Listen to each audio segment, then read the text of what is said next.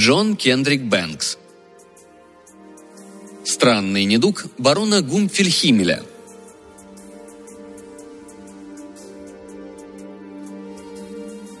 Все говорили, что это совершенно уникальная история, и это был тот редкий случай, когда все были правы. Сам барон Гумфельхимель ничего на этот счет не говорил, по двум причинам. Первая причина заключалась в том, что никто не посмел спросить его мнение по этому поводу. А вторая – в том, что он был слишком горд, чтобы высказывать свое мнение по какому бы то ни было поводу, если его не спросили. Самое грустное в этой истории – привычка барона постоянно смеяться, что бы ни случилось. И это было тем грустнее, что смеялся он с самого первого часа своей жизни. Он смеялся в момент своего рождения, смеялся в церкви, смеялся дома. Когда отец шлепал его за это, он умирал от хохота.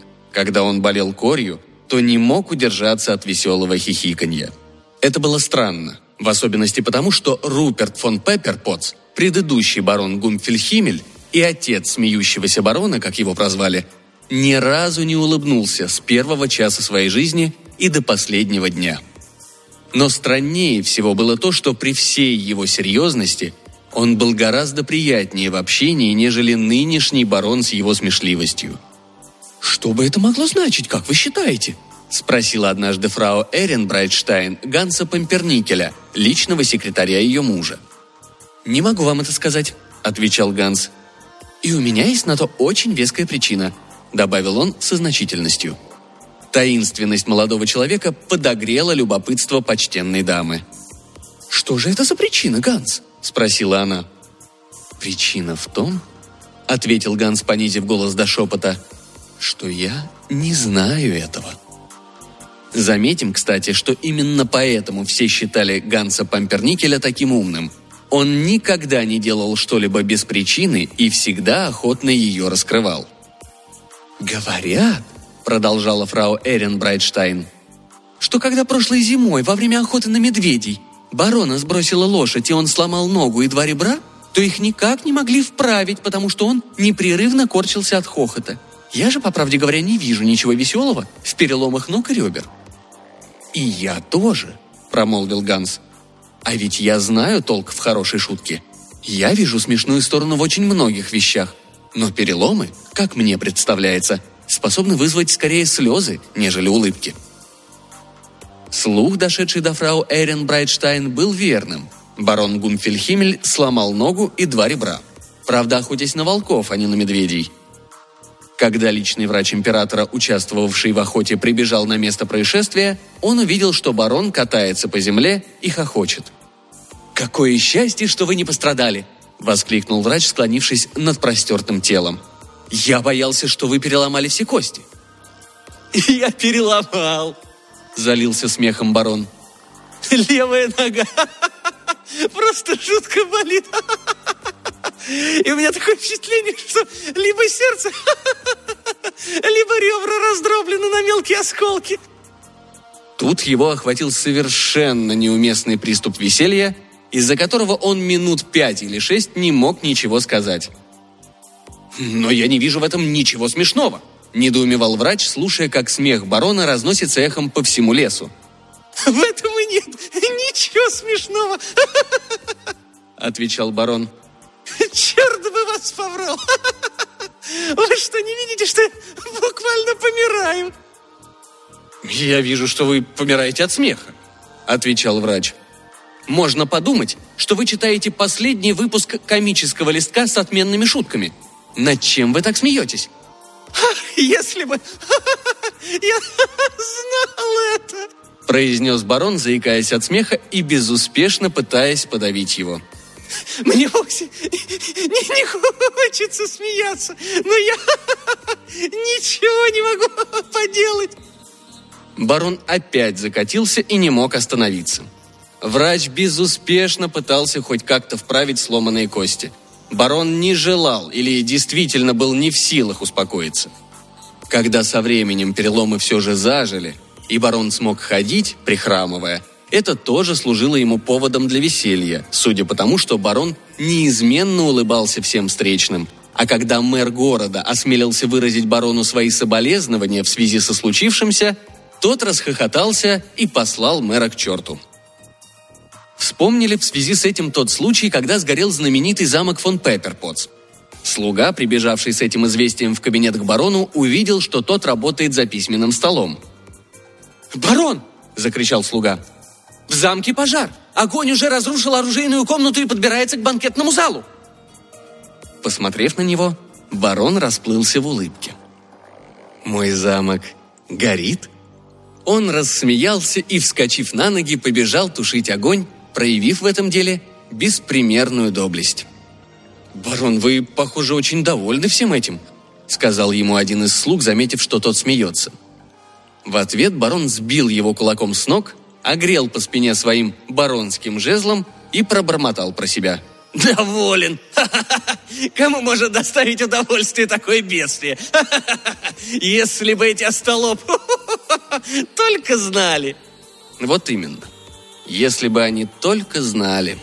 Но узнали они уже после того, как барон умер, не оставив наследников, ибо он так и не женился. И все его имущество, включая фамильные бумаги, перешло к государству.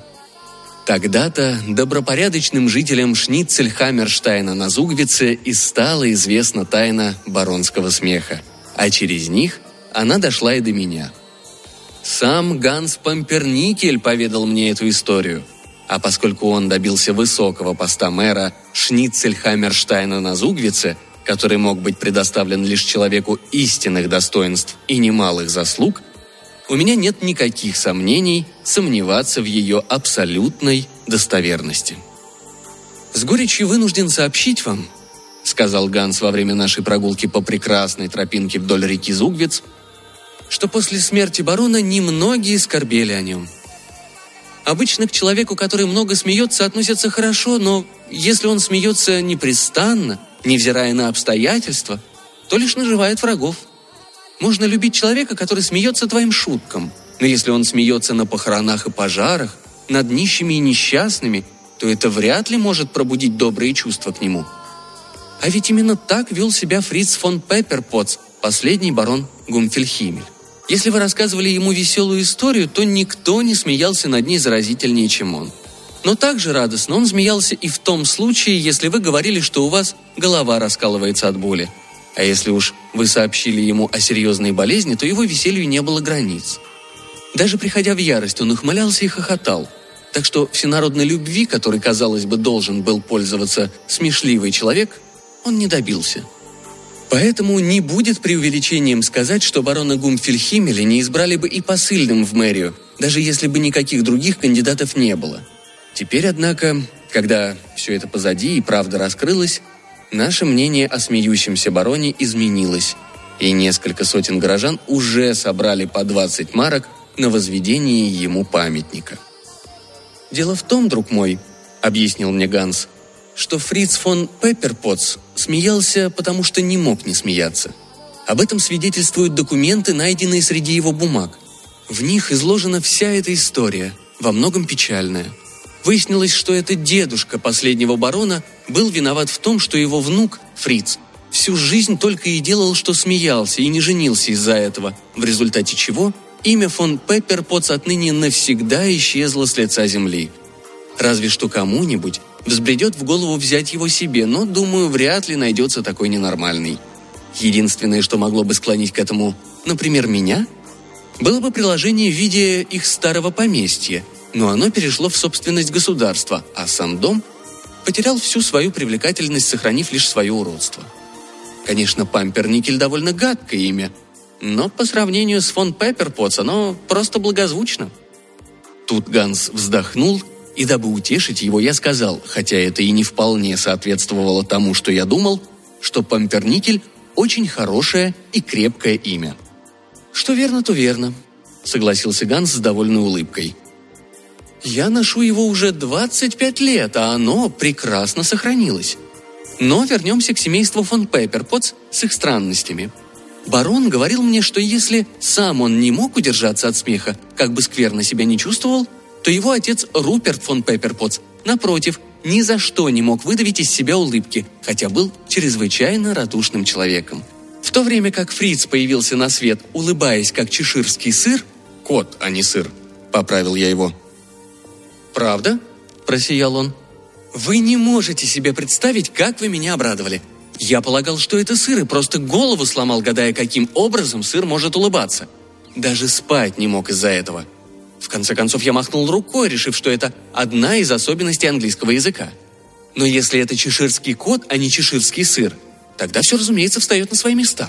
Итак, в то время как Фриц родился, улыбаясь, как чеширский кот, его отец Руперт, по всей вероятности, с первой минуты жизни гневно хмурился. Согласно имеющимся хроникам, на свете не было второго ребенка, который выглядел бы так злобно. Казалось, ничто не может доставить ему удовольствия. Вместо того, чтобы ворковать, как всякое нормальное дитя, он так хмурился, что в складках его лба, если верить кормилице, можно было прятать письма. И при этом он вовсе не был капризным мальчиком и всегда слушался старших. Это просто удивительно. Он никогда не смеялся и всегда был мрачнее тучи, но вел себя при этом исключительно любезно и предупредительно. По мере того, как Руперт рос, он становился все дружелюбнее, но угрюмость его при этом принимала устрашающий вид. Он был очень остроумным человеком и гулял по улицам Шницельхаммерштайна на Зугвице в приподнятом настроении, хотя вы никогда не сказали бы этого, посмотрев на него. Руперт обладал приятным голосом, и соседи рассказывали, какое изумление они испытывали, когда слышали вдали веселую залихватскую песню. А спустя несколько минут оказывалось, что ее распевает человек крайне свирепого вида. Из-за этой свирепости лицо его со временем исказилось до безобразия. И каким образом Вильгемину де Гротценбург угораздило стать его женой, одному богу известно. Возможно, она вышла за него из жалости или же испытывала непреодолимое тяготение ко всему уродливому. Сам Руперт говорил, что жалость тут ни при чем, потому что он в ней не нуждается. Его нисколько не расстраивало, что он не может смеяться и улыбаться. Поскольку он никогда не делал этого, то не знал, как это приятно, и не страдал. Он заявлял, что улыбка – это дурацкий способ выражения удовольствия, и он не может понять, почему человек, которому пришла в голову забавная мысль, должен нелепо растягивать свой рот а услышав какую-нибудь смешную историю, колыхаться, производя странные звуки. Его вполне удовлетворяет, если он просто скажет человеку, что ему нравится его история, не тряся при этом животом и не гримасничая. Когда родился маленький Фриц, который только и делал, что смеялся, даже если мучился от колик в животе, Руперт увидел в этом лишнее подтверждение своей правоты. «Что за идиотский ребенок?» – восклицал он. Зачем он разевает рот до таких размеров, что становится страшно, как бы его уши не провалились в него? А это дикое уханье, которое вы называете смехом. Какой в нем смысл, скажите на милость? Почему он не может спокойно сказать мне о том, что его что-то радует, вместо того, чтобы оглушать меня этими раскатами? Не понимаю, что хорошего вы видите в смехе. «Ах, дорогой Руперт», — отвечала его жена Вильгемина, — «ты не знаешь, о чем говоришь. Если бы ты хоть раз почувствовал, что такое смех, то захотел бы смеяться всегда». «Чепуха», — отвечал барон. «Мой отец никогда не смеялся, так с какой стати мне этого хотеть?» «Но тут», — продолжал Ганс, — Руперт, согласно рассказу Фрица фон Пепперпотца, ошибался. Зигфрид фон Пепперпотц когда-то умел смеяться, но не знал, в какой момент это уместно делать, а в какой нет. И именно из-за этого на их семью было наложено проклятие, которое могло быть снято, только с исчезновением самой семьи. В этом-то проклятии и кроется разгадка семейной тайны. Судя по всему, Зигфрид фон Пепперпотц, дедушка Фрица и отец Руперта, был довольно необузданным молодым человеком.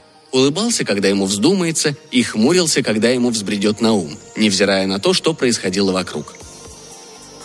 И как-то раз его улыбка обошлась ему дорого. Однажды в Шницельхаммерштайне на Зугвице – появился старик довольно жалкого вида, продававший сахарных куколок и прочие сладости. Зигфриду с приятелями захотелось подшутить над ним. Они сказали старику, что в двух милях от Шницельхаммерштайна на Зугвице живет богатая графиня, которая купит весь его товар, тогда как на самом деле в том месте отродясь никаких богатых графинь не водилось, и бедняга проделал весь путь напрасно. Молодые люди не знали, что это волшебник, а в те дни волшебники умели все.